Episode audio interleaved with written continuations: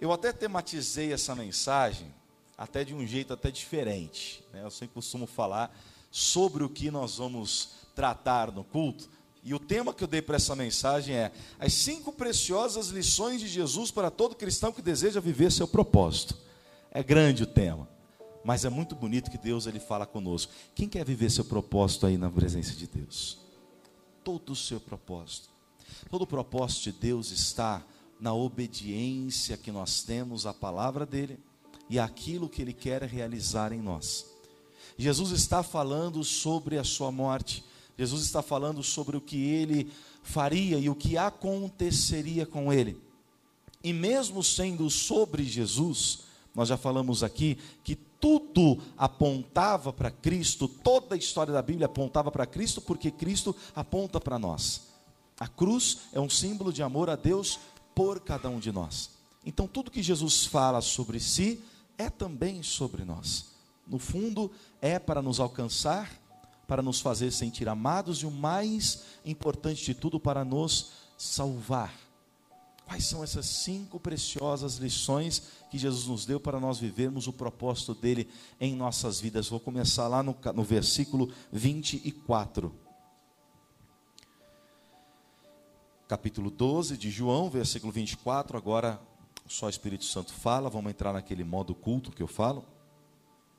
Versículo 24 fala assim: Na verdade, na verdade vos digo que, se o grão de trigo caindo na terra não morrer, fica ele só, mas se morrer, dá muito fruto. Repito, Jesus estava falando de si ali, porque ele iria morrer para gerar toda essa frutificação em nossas vidas, a salvação, o perdão de pecados, a remissão total em nossas vidas, a libertação, a cura, todo o domínio que nós temos hoje sobre as autoridades malignas, tudo isso, todos esses eram os frutos daquela semente. Jesus queria morrer. E para nós, o que isso serve de lição é que nós devemos entender que tudo em nossas vidas que gera fruto, alguma coisa teve que morrer. Para que eu consiga gerar os frutos que Deus quer gerar em minha vida, algo dentro de mim tem que morrer. Sabe por quê? Porque senão essa semente, Jesus disse que ela fica só. Quando começa a germinar a semente, geralmente, a gente já viu isso em programas de televisão, internet, essa cena, né? Que aí a semente está ali, ela começa a quebrar, quebrar, começa a nascer algo de dentro e vai indo, a semente acabou. Não dá para você tirar a planta de dentro da semente, replantar a mesma semente achando que vai nascer de novo. Aquela semente morreu. Se nós não permitirmos a morte dessa semente, a semente vai ficar lá, bonitinha, inteirinha, mas sem gerar nenhum tipo de fruto.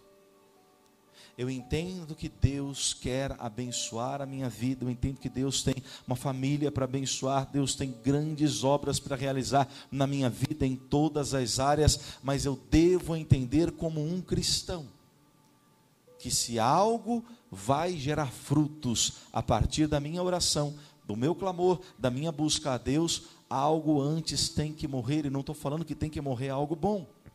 Eu não estou dizendo que tem que morrer algo que você quer, a menos que o que você queira seja contra a vontade de Deus. Mas para você entender, para eu ser, para nascer, para gerar salvação, o mundo teve que morrer para mim ou não?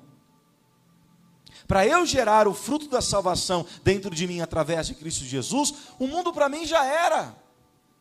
E se eu não conseguir desvencilhar essa semente, não conseguir tirar isso da minha vida, do meu coração, não vai vir o, o pós, não vão vir os frutos, não virá o resultado. Enquanto eu não matar essa semente, volta à matemática que vira e mexe, a gente fala sobre isso, até um propósito que fizemos aqui na igreja recentemente, para o amor nascer, todo ódio, todo rancor, todo ressentimento tem que morrer. Não dá para nascer em meio a tudo isso. Não nasce. Deus já colocou isso na própria natureza, para se alguém tiver dúvida, vai lá ver se é verdade ou se é mentira. Ah, mas a Bíblia é, é escrita por homens e não sei o que, aquela coisa. Então vai lá ver o que Deus criou.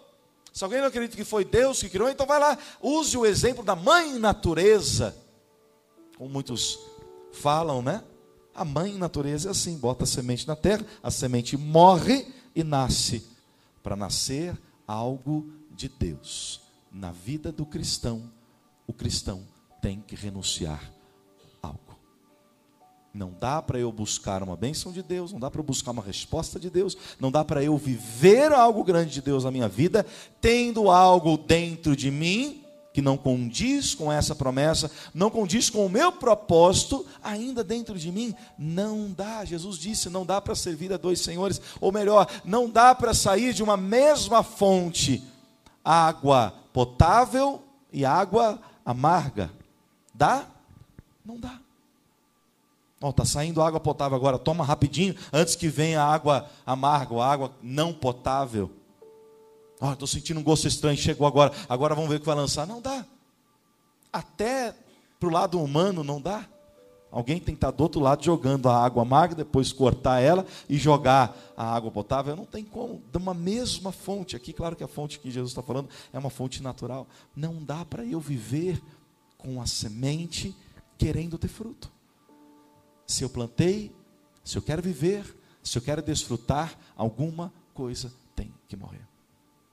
E se no meu coração o mundo e as práticas do mundo ainda não morreram, eu não vou conseguir viver a salvação que Deus tem para mim.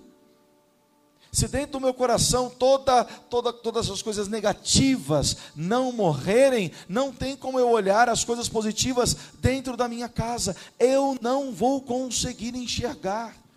Não é questão de ter fé ou não ter fé, não é questão de ter que orar mais, não é questão do fulano da fulana mudar, é questão de eu conseguir enxergar. Não nasce fruto aonde a semente não morre. Jesus disse isso porque se ela não morrer, fica ela só. Quantos sonhos da sua vida já ficaram sozinhos? Quantas vezes você já sonhou algo sozinho, e eu digo sozinho sem até Deus? Aquele sonho não ia nunca acontecer ou trazer frutos, porque a gente não deixa a semente morrer. Para os sonhos de Deus serem gerados na minha vida, os meus sonhos têm que morrer. Pastor, mas é difícil abrir mão, é complicado. Quando você está abrindo mão de algo muito bom por algo melhor, é bom, só que a gente às vezes falta um pouco dessa fé, de enxergar em Deus que tudo que Deus tem para nós é melhor, de tudo que Deus faz em nós é melhor. Então, a primeira lição, para você que quer viver o propósito de Deus pleno na sua vida, deixe a semente morrer. Que semente é essa, pastor? Eu estou pregando, quem está falando é o Espírito Santo. Você que sabe. É Deus quem está colocando, ó, sabe o que está falando? É tal coisa, é tal situação, é tal acontecimento, é tal causa, é tal sentimento que está no teu coração, é tal pensamento, é tal prática que você ainda não abandonou. Quer viver o melhor de Deus, quer viver os sonhos de Deus, quer viver a realização de Deus para a sua vida, então deixa aquilo que está no teu coração como algo teu morrer, porque automaticamente você já vai come começar a ver, igual o feijãozinho no algodão que a gente fazia na escola, é rápido, Morre rápido também, né? Mas nasce rápido. Aquilo vem depressa. Deus mostra para você tudo o que Ele tem para a tua vida. Deus só tem coisa boa em nome de Jesus. Amém ou não? Depois Jesus vai dizer no versículo 27, no 27. Eu vou ler, vou ler seguido. O versículo 25 fala assim: Quem ama a sua vida perdê-la-á, e quem neste mundo aborrece a sua vida guarda-la-á para a vida eterna. Se alguém me serve, siga-me, e onde eu estiver, ali também estará o meu servo, e se alguém me servir, meu Pai o honrará. Agora, versículo 27, agora a minha alma está perturbada. E que direi eu? Pai, salva-me desta hora, mas para isso vim a esta hora. Segunda preciosa lição de Jesus para você que quer viver o propósito dele na sua vida. Vocês percebem que Jesus falou aqui? Ele fala: Olha, eu olho para frente, eu sou a semente que vou morrer, para poder gerar esse fruto. Só que não é gostoso pensar nisso.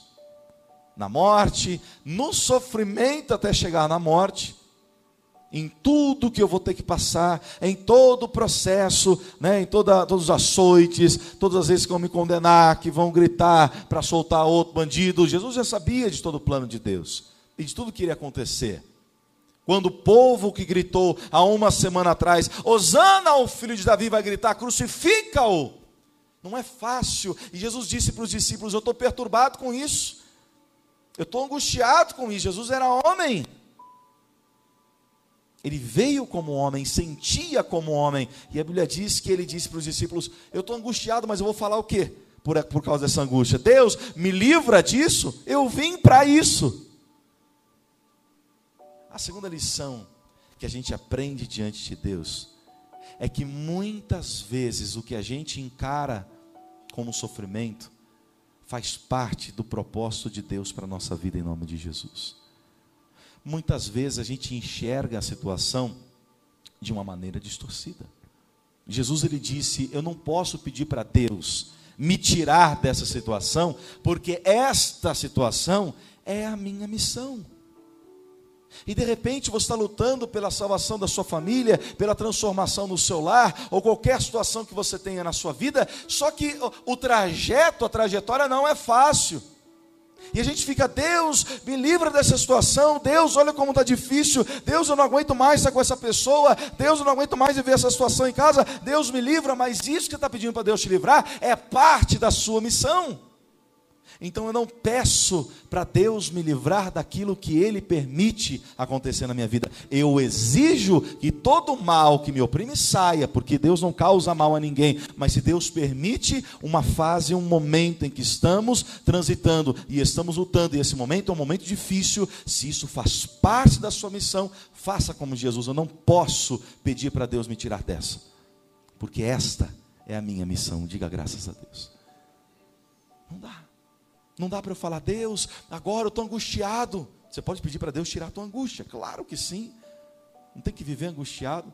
Você pode falar para Deus, Senhor, eu não quero mais com esse sentimento. Deus tira toda, tudo que eu estou enxergando de ruim naquela pessoa. Deus, eu olho para minha família, eu não vejo contentamento, eu não tenho felicidade. Tira essa infelicidade, mas não diga, Deus, me tira dessa família. Deus, me tira dessa situação. Deus, faça com que eu saia dessa situação. Isso é parte da tua missão. Se a tua missão, dada por Deus, é ganhar sua família um por um, eu digo duas coisas: uma vai ser difícil, e a segunda vai ser glorioso em nome de Jesus. Eu só preciso entender o meu propósito nisso tudo. Isso diz respeito ao teu trabalho, isso diz respeito ao teu relacionamento com as pessoas, isso diz respeito à tua própria saúde, mas Deus ele permite, ele deixa eu viver. Deus coloca doença? Claro que não. Totalmente, é, não aceite esse pensamento que Deus vai colocar ou lançar o mal na sua vida. Você orou, você repreendeu o mal, você expulsou essa obra do mal da tua vida, como Jesus nos ensinou a fazer. Agora coloque-se na presença de Deus. O mundo fala aí fora: o que não me mata, me fortalece, não é o que o mundo diz? Paulo diz: na fraqueza eu digo eu sou forte. Deus ele tem um plano perfeito em nossas vidas, irmãos. E se isso faz parte do perfeito plano de Deus, então o que a gente tem que dizer? Eis-me aqui, Senhor. Eis-me aqui, eu não posso pedir para Deus me tirar da missão, do meu propósito. Porque se eu sair do meu propósito, eu não recebo resultado. Se a semente não morrer, eu não recebo fruto. Vocês estão entendendo, amém ou não? Para chegar ao fruto, a semente tem que morrer. Para o propósito se cumprir amanhã, o meu dia de hoje tem que ser vivido. Se eu peço para Deus tirar o meu presente momento, a situação difícil do presente momento que eu estou vivendo, então eu não posso contar com as bênçãos ou com o propósito de Deus cumprido no futuro.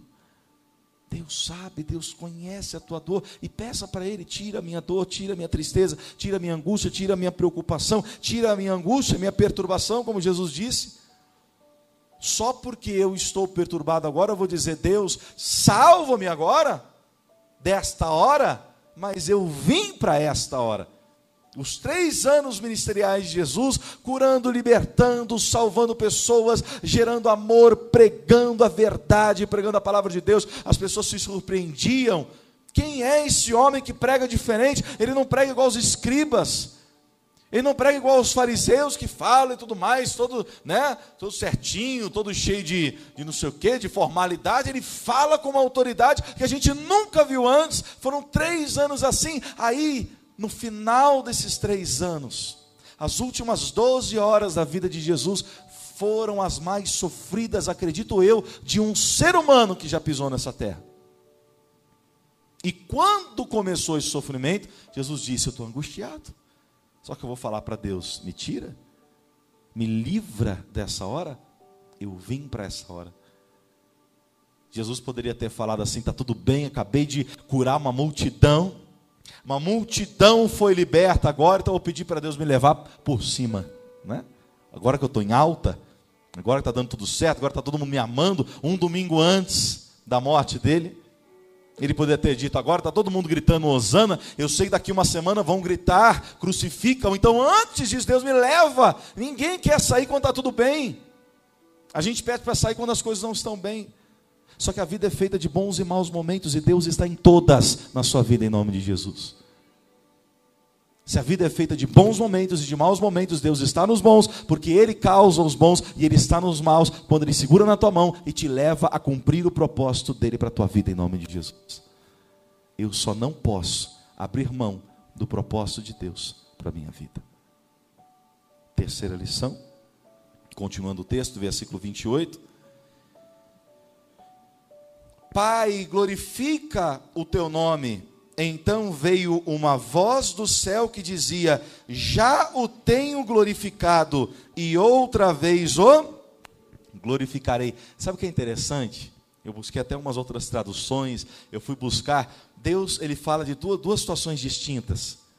Ele fala: Eu já tenho glorificado Jesus, e eu vou mais uma vez glorificá-lo. Quando ele fala que já tem glorificado a Jesus, ele está falando da glória que ele depositou sobre Jesus para que Jesus curasse, libertasse e salvasse as pessoas, até mortos ele ressuscitasse. Quando Deus fala, eu vou glorificá-lo outra vez, essa outra vez, ele estava falando da morte de Jesus. Deus fala da morte de Jesus não como uma tragédia, mas como uma glorificação. Ele tem sido, olha, uma bênção na vida das pessoas, tem feito tudo, tem curado, tem feito a obra verdadeira. E isso, nisto, eu o glorifiquei até agora. Mas ele vai ser glorificado outra vez, quando? Quando ele for morto. Mas espera aí, são duas coisas bem diferentes. Você está ali fazendo milagre, sendo usado por Deus, levando a bênção de Deus para as pessoas, curando, libertando, salvando, ou morrer, são duas coisas distintas, porque o sentimento é diferente. Quando a gente vê bons resultados, coisas boas e positivas na vida, a gente se alegra. Quando a gente vê coisas difíceis e momentos difíceis na vida, como a morte, a gente se entristece. Deus não enxergava as duas coisas de maneira diferente. Presta atenção numa coisa. Enquanto você olha para a cruz e vê um Jesus crucificado, Deus olha para o Calvário e vê a pedra removida. Deus, ele olha muitas vezes uma parte da nossa vida como algo difícil para nós enfrentarmos e vivermos como parte da glória que ele vai gerar na nossa vida no futuro, em nome de Jesus. Às vezes a gente está enxergando a cruz, o Cristo escorrendo ali, o sangue escorrendo, e aquela cena. Eu, como boa parte da minha vida, fui religioso. Eu cansei de ver isso. Aliás, eu entrava na igreja e eu via. A primeira coisa que eu via era essa cena, era essa imagem né, de Jesus, aquela cruz, Jesus totalmente ensanguentado, com coroa de espinho, cortada, aquele negócio todo. Natural ver isso. Chegava na sexta-feira santa, como eu vi diferença depois que eu me converti. Toda sexta-feira santa era um chororô. Quem já foi de lá sabe disso? não era assim? Meu pai, como que chorava. E você tinha que chorar, né? Se você não chorasse, dava a impressão que você não estava com pena de Jesus, né? Então eles pegavam assim, a cruz estava lá e tinha um, tinha um negócio que fazia o braço dele fechar. Né? Então eles tiravam a, a imagem da cruz, fechavam os braços dele, botavam num caixão, pelo menos na igreja que eu frequentava era assim, e fazia aquela procissão dentro da igreja. E você tinha que chorar. Nessa época eu até tocava na igreja. E eu, eu assim, eu né, apertava os olhos assim, esfregava, tentar sair alguma coisa. Porque... Eu falava, Jesus, eu não estou sentindo a tristeza, preciso sentir, preciso sentir essa tristeza. E o povo chorando, e as mulheres né, na frente ah, do cachorro, aquela coisa toda. E apesar do contraste de eu estar chorando por uma imagem dentro de um caixão, de alguém que morreu há dois anos atrás, porém já ressuscitou e é a nossa vida hoje, mas tinha todo aquele momento. E eu lembro que acabava a, aquela reunião, e eu lembro que no final o pessoal que, que é, é, fazia ali as coisas, né, ajudava, como eu que tava, fazia parte da música ali e tudo mais, ia para lá e tinha outra parte que abriu um negócio, faz, faz tanto, tanto, tempo que eu não lembro tão bem assim. Não sei se era com vocês quem frequentava, mas abriu o negócio ali e tal, tinha ali a, a tal da Ocha, né? A gente ia lá e tinha que, tinha que chorar. Tinha que chorar. Aí no domingo, assim, aí no domingo fazia festa, aí tal, não sei o que. Na segunda estava lá de crucificar de novo. Esperar o ano que vem, né?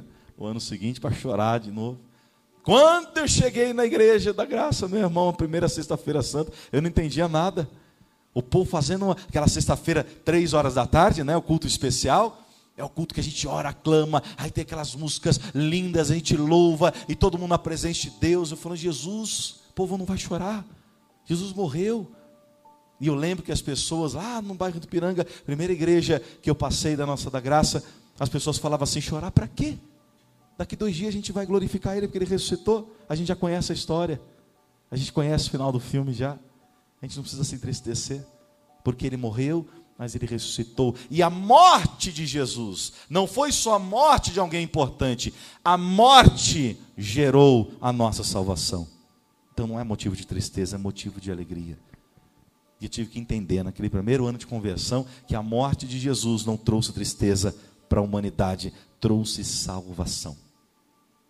O que você e eu devemos entender é o que muitas vezes faz parte de um momento difícil de nossas vidas, é o que vai gerar a bênção amanhã em nome de Jesus aquilo que eu preciso, aquilo que você precisa, aquilo que a tua família precisa, aquilo que nós queremos viver com Deus, na presença de Deus, aquilo que estamos clamando, aquilo que Deus diz como promessa, aquilo que Deus fala, como você estava cantando agora, que Deus é um Deus que vai cumprir aquilo que prometeu. Pode acontecer o que for, pode passar pelo que for, pode surgir o que for no meio do caminho, Deus vai cumprir, não é isso que você estava cantando agora? Se você estava declarando que Deus vai cumprir, Deus vai cumprir. Se vai ter uma cruz antes da pedra removida, não importa. O que importa é que Deus vai cumprir o que ele prometeu. Então, para de focar no que está acontecendo no presente e foca nas promessas de Deus para o teu futuro, em nome de Jesus. E eu digo, o teu futuro começa depois desse culto, aliás, começa daqui dois minutos, dez segundos, daqui um dia, dois, uma semana, Deus é quem sabe. Mas qualquer segundo para frente do que estamos já é o futuro. E se eu conseguir entender a obra de Deus na minha vida, eu paro de ficar perturbado e pedindo: Deus, me tira desse momento, Deus, eu não aguento mais. Deus, Ele nos permite viver tudo aquilo que sabe que nós podemos suportar. Meu irmão, tem situações que antes de você ter passado, se alguém falasse para você, se você passar por tal coisa, você suportaria? Você diria: não, eu não aguentaria, eu não suportaria. Eu não aguentaria, eu não, eu, iria embora, eu iria morrer, eu iria separar, eu iria pedir demissão, eu iria isso, eu iria aquilo outro. Só que você passou antes de alguém te perguntar isso. E aqui, tá, você, na igreja, um domingo de manhã, orando, adorando a Deus. Sabe por quê? Porque se Deus falasse antes, você vai passar por assim, assim, assim, você ia falar, Deus, nem, nem, me, nem me traz isso, porque eu não vou aguentar. Só que passou. E por mais difícil que esteja sendo, você está aguentando em nome de Jesus. Sabe por quê? Porque isso faz parte do teu propósito. Isso faz parte das maravilhas que Deus quer acrescentar na sua vida eu já glorifiquei a Jesus, eu já estou glorificando e outra vez o glorificarei. Ele estava falando de milagres e depois estava falando de tragédia, de morte, mas ele não enxerga as coisas distintamente. Se tudo isso fizer parte do mesmo propósito, ele não enxerga as coisas separadas é algo muito bom, depois é algo muito ruim, e agora, e que eu faço a pessoa não aguentar, e se ela morrer, e se isso, aquilo outro, se Deus está permitindo, é porque Ele te capacitou e te colocou o Espírito Santo dentro de você para que você suporte, de cabeça erguida, crendo que Ele é o teu Senhor, em nome de Jesus. Ele é a tua força, Ele é a tua liberdade, Ele é o propósito que você tem para cumprir diante de Deus, tudo que o Senhor tem para a tua vida, em nome de Jesus. Amém? Quarta lição. Versículo 29.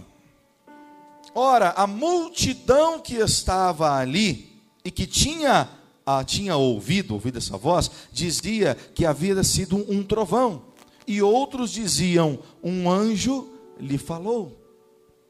Quando Jesus falou, Pai, glorifica-me agora, aí veio uma voz dos céus. Eu já, como é que ele fala? Já o tenho glorificado e outra vez o glorificarei. As pessoas ouviram. Aí alguns falaram: O que, é isso? Você ouviu esse barulhão? Aí alguns falaram assim: Sim, acho que foi um trovão. E outros não, eu acho que foi um anjo que passou, alguma coisa. Todo mundo ouviu o barulho, mas só Jesus ouviu a voz e o que essa voz falava. Sabe por quê?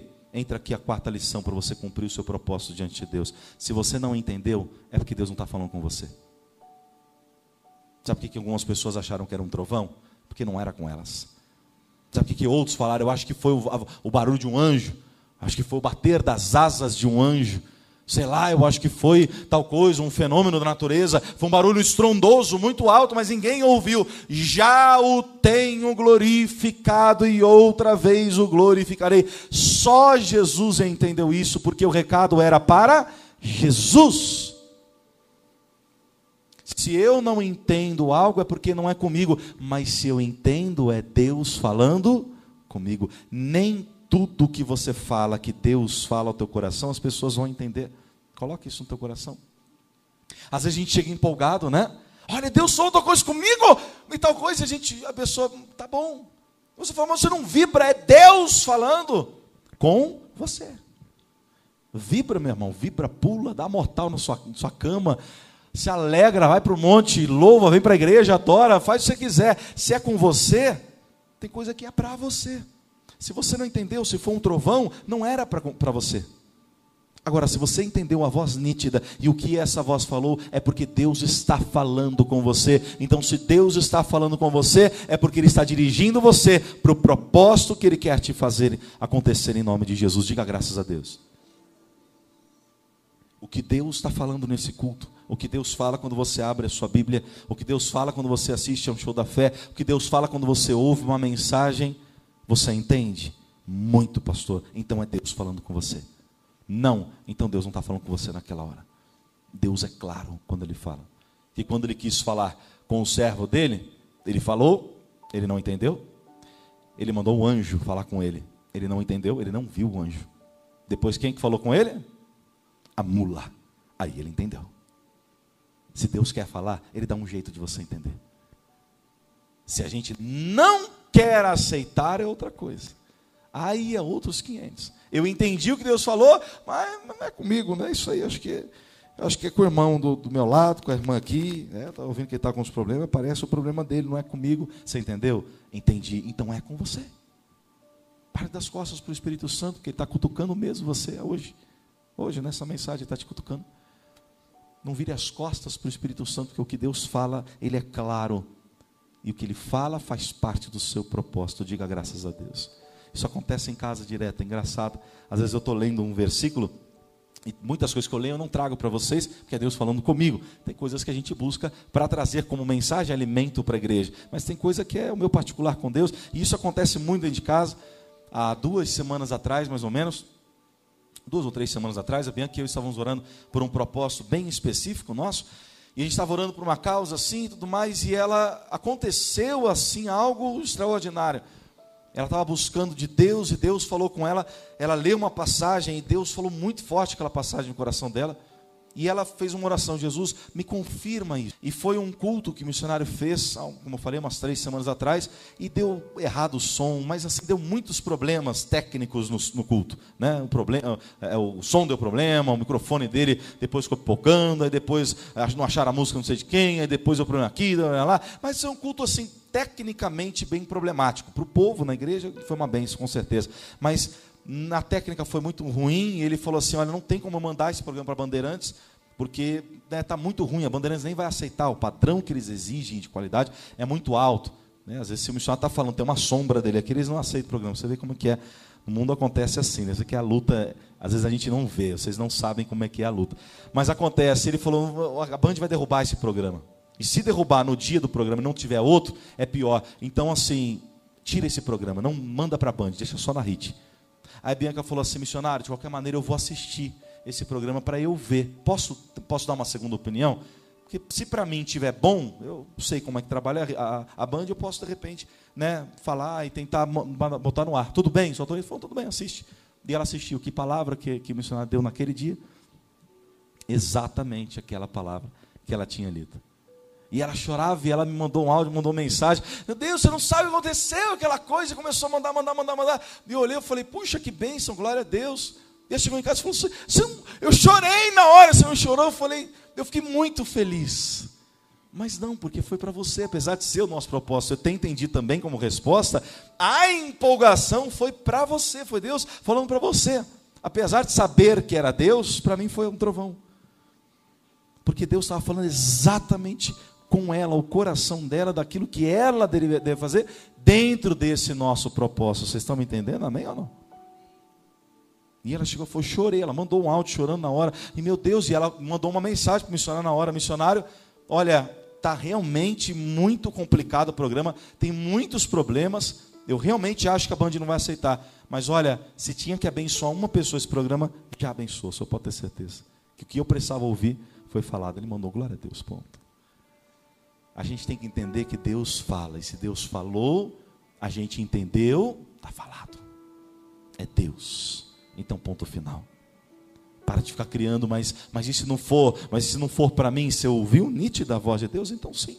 Não, eu não consegui ouvir, eu ouvi um trovão, eu ouvi um barulho, eu ainda tenho uma, uma certa dúvida, então não foi com você que Deus falou. O recado não era para você. Toda palavra de Deus é proveitosa, disse Paulo. Para tudo, para corrigir, para corrigir a nossa vida, para poder repreender alguém. Toda a palavra de Deus, tudo é proveitoso. Mas de repente aquela resposta ainda não é para você, é para outro. Então coloca, aprende mais essa lição. Tudo que faz, fará parte do propósito de Deus para a sua vida, Deus vai falar com clareza. Se não falou ainda, permaneça na última posição que Deus lhe mandou. Porque Ele vai te falar e vai abrir os caminhos para você. Diga graças a Deus. Quinta e última lição. Aí vem o versículo que a gente falou, os versículos que a gente falou na semana passada. Pula para o versículo 35 comigo. Na semana passada a gente leu 32, mas agora é o 35. Fala assim: Disse-lhes, pois, Jesus: A luz ainda está convosco por um pouco de tempo. Andai enquanto tendes luz, para que as trevas não vos apanhem, pois quem anda nas trevas não sabe para onde vai. Olha só que coisa. Jesus falou: a luz ainda está com vocês. Eu vou morrer. Vai acontecer o que eu falei que vai acontecer. Até lá, eu ainda estou com vocês por um período. Aproveitem e andem nessa luz. Porque aquele que anda nas trevas não sabe para onde vai. Eu só vou fazer uma pergunta por favor, não me responda. Responda dentro de você, para você. Não me responda, tá? Você sabe para onde você está indo?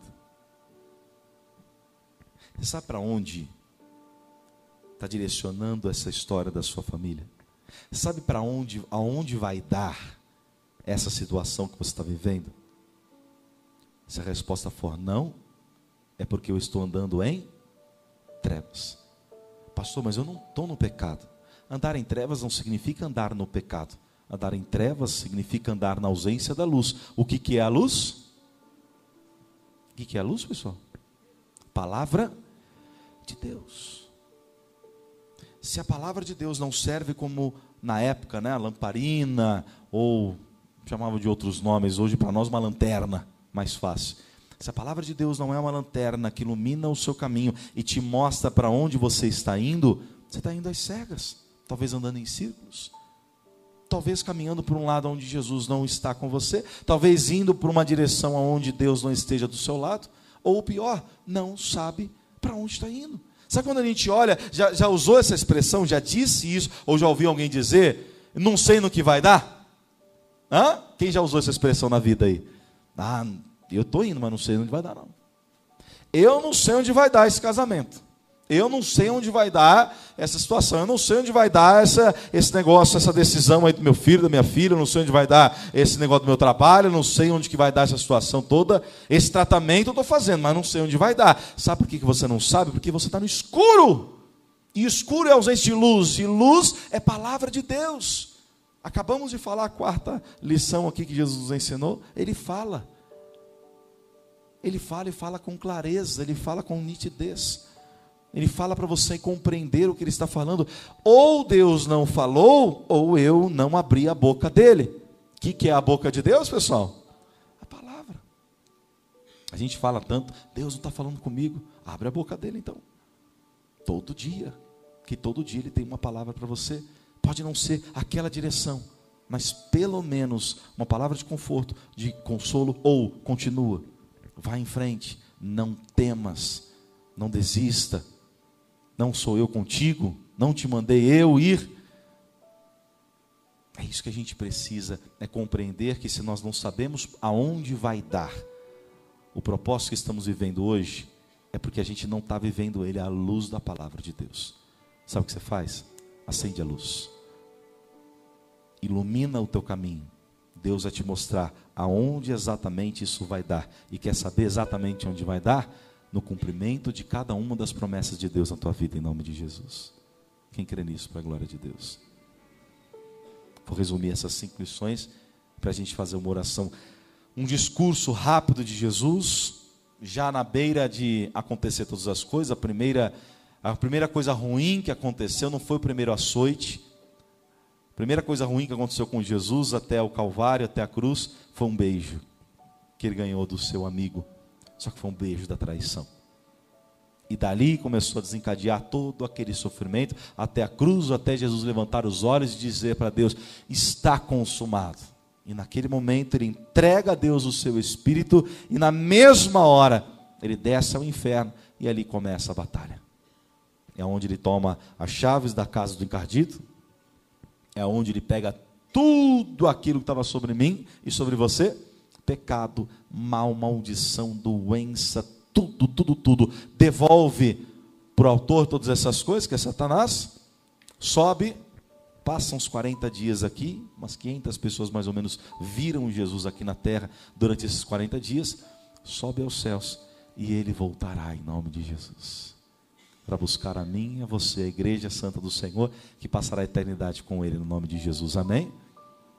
Mas antes desse sofrimento, ele nos deixou cinco preciosas lições para todo cristão que quer viver o seu propósito na presença de Deus. Primeira coisa que a gente viu: nossos frutos só são gerados depois que a semente morrer. Deixe morrer o que precisa morrer dentro de você. Segunda lição: quem foca no propósito futuro não desiste do que está acontecendo no presente. Jesus disse: Eu estou perturbado agora, mas por causa disso eu vou dizer: Deus me livra desse momento. Esse momento é o motivo pelo qual eu estou aqui. O cristão tem que olhar e se enxergar. Eu estou passando, se não é algo das trevas, algo do mal, algo do demônio que está agindo na minha vida, é algo que Deus está permitindo de uma certa forma. Então eu estou aqui, Senhor, para cumprir, porque faz parte da minha missão e eu estou olhando lá para frente, vendo as bênçãos que o Senhor tem para mim em nome de Jesus. Amém? Terceira lição: o que você enxerga muitas vezes como uma tragédia, Deus enxerga como parte desse propósito.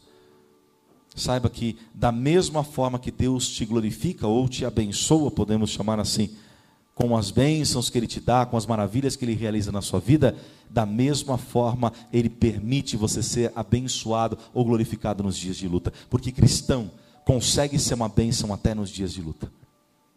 Consegue ou não consegue? Sabe quando você chega lá no seu trabalho e as pessoas perguntam como é que tá?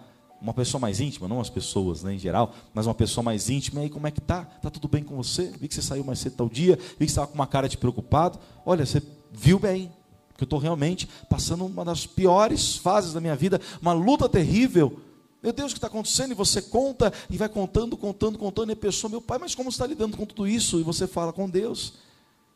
Você consegue sorrir numa situação dessa? Eu tinha até pedido demissão, estava em casa chorando, em depressão, de repente uma situação e você fala: Olha, a minha vontade é essa. Está debaixo da coberta, chorando incansavelmente, mas eu tenho um Deus que me tirou de lá, me trouxe aqui e vai me fazer vencer em nome de Jesus. Cristão consegue abençoar até no dia difícil. A quarta lição: se você não entendeu, é porque Deus não falou com você. Agora, se entendeu, é recado de Deus, importantíssimo para você viver tudo que Ele prometeu para a sua vida em nome de Jesus. E quinta e última lição de hoje é aprenda isso uma vez por todas. Quem anda em trevas não sabe para onde está indo. Se a vida está sem rumo, é porque ela está sem palavra. Pega a palavra, ilumine seu caminho, continue firme e os propósitos de Deus vão se cumprir na sua vida em nome de Jesus. Deus tem grandes e lindos propósitos para cumprir. Eu só não posso perder o foco. Tira o foco do, do mal, tira o foco do mau momento, tira o foco das coisas que parecem não dar certo, tira o foco das coisas que estão dando erradas consequentemente na sua vida ou, ou, ou direto na sua vida. Tira o foco da semente, pensa no fruto que isso vai gerar Tira o foco, o foco do problema, tira o foco da, do, do Jesus crucificado, pensa na pedra removida do Calvário. Não se esqueça que a palavra de Deus ela é sumamente importante para iluminar o seu caminho, mostrar aonde Deus quer te levar. E eu digo, meus irmãos, e eu digo como profecia, que até o final desse ano você vai estar contando a tua história em nome de Jesus, glorificando a Deus. Não é testemunho, não, é testemunho para a glória de Deus. É dizendo: olha, não vou falar tanto das lutas, mas foram grandes. Mas está aqui a minha vitória em nome de Jesus. Quem vai, quem vai ser essa pessoa que vai contar esse testemunho nesse ano ainda? Esse é o nosso ano. É o ano da unção dobrada e como a gente pregou no final do ano todo, é o ano do novo de Deus para nós. Se prepara para as novidades. E se preparar é aprender com Jesus, caminhar nele, andar com a lanterna acesa e saber que Deus tem o melhor para a tua vida em nome de Jesus. Amém? Vamos ficar em pé para fazer oração agora, no nome de Jesus. Que o Espírito Santo fale mais ao seu coração, que você consiga desfrutar de tudo que Deus tem. Não se esqueça dessas cinco lições que você aprendeu hoje. São cinco importantíssimas lições de Jesus para quem quer cumprir o seu propósito para quem quer viver tudo o que Deus trouxe para você viver. Meu irmão, Deus não quer que você fique inerte na sua vida, Deus não quer que a sua vida fique parada, sem saber para onde vai. Não sabe para onde vai quem não enxerga o que está na sua frente. Sabe aquele negócio que a gente fala no popular, olhar, enxergar a luz no fim do túnel? Tem gente que não está enxergando, e não está enxergando por quê? Porque não tem luz no fim do túnel. Ele é a luz. Ele é essa lanterna, Ele é a tua direção. Gruda nele, se apegue com Ele. Deixe esse momento passar, meu irmão. Não peça para Deus te tirar daquilo que é parte da tua missão. Vai vivendo até você desfrutar da glória que está por vir em nome de Jesus.